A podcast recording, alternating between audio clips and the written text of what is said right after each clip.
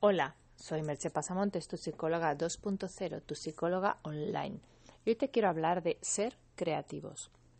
No es la primera vez que te hablo de ser creativos, pero esta vez quiero recordarte un poco cuál sería el concepto de creatividad. Porque muchas veces nos pensamos que el ser creativos es algo de artistas, de genios, de personas especiales.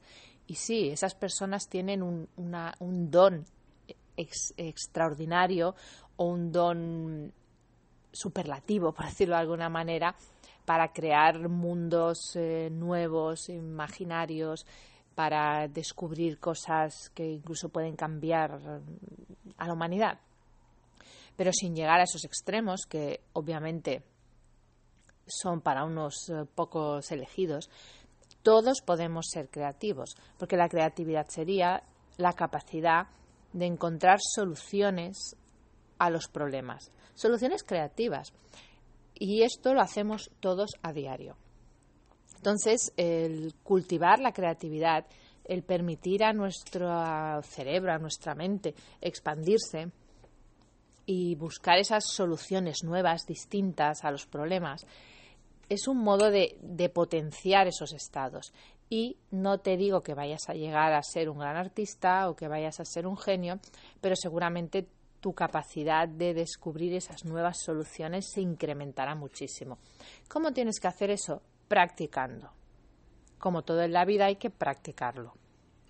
Si cuando estás delante de una situación, en lugar de hacer lo de siempre, te atreves a pensar fuera del marco, lo que he dicho muchas veces, a pensar fuera del mapa mental, y te atreves a hacer algo un poco distinto, empezarás a generar estados de estados mentales de mayor creatividad.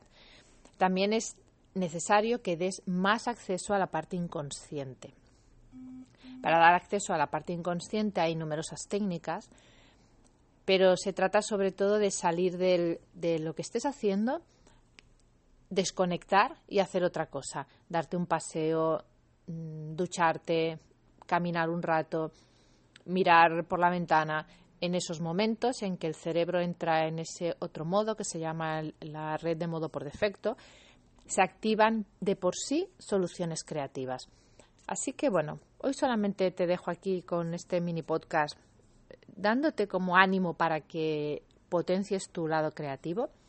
Y si quieres saber más, me lo haces saber y en los comentarios. Y como siempre, espero que me escuches en el próximo mini podcast. Bye bye.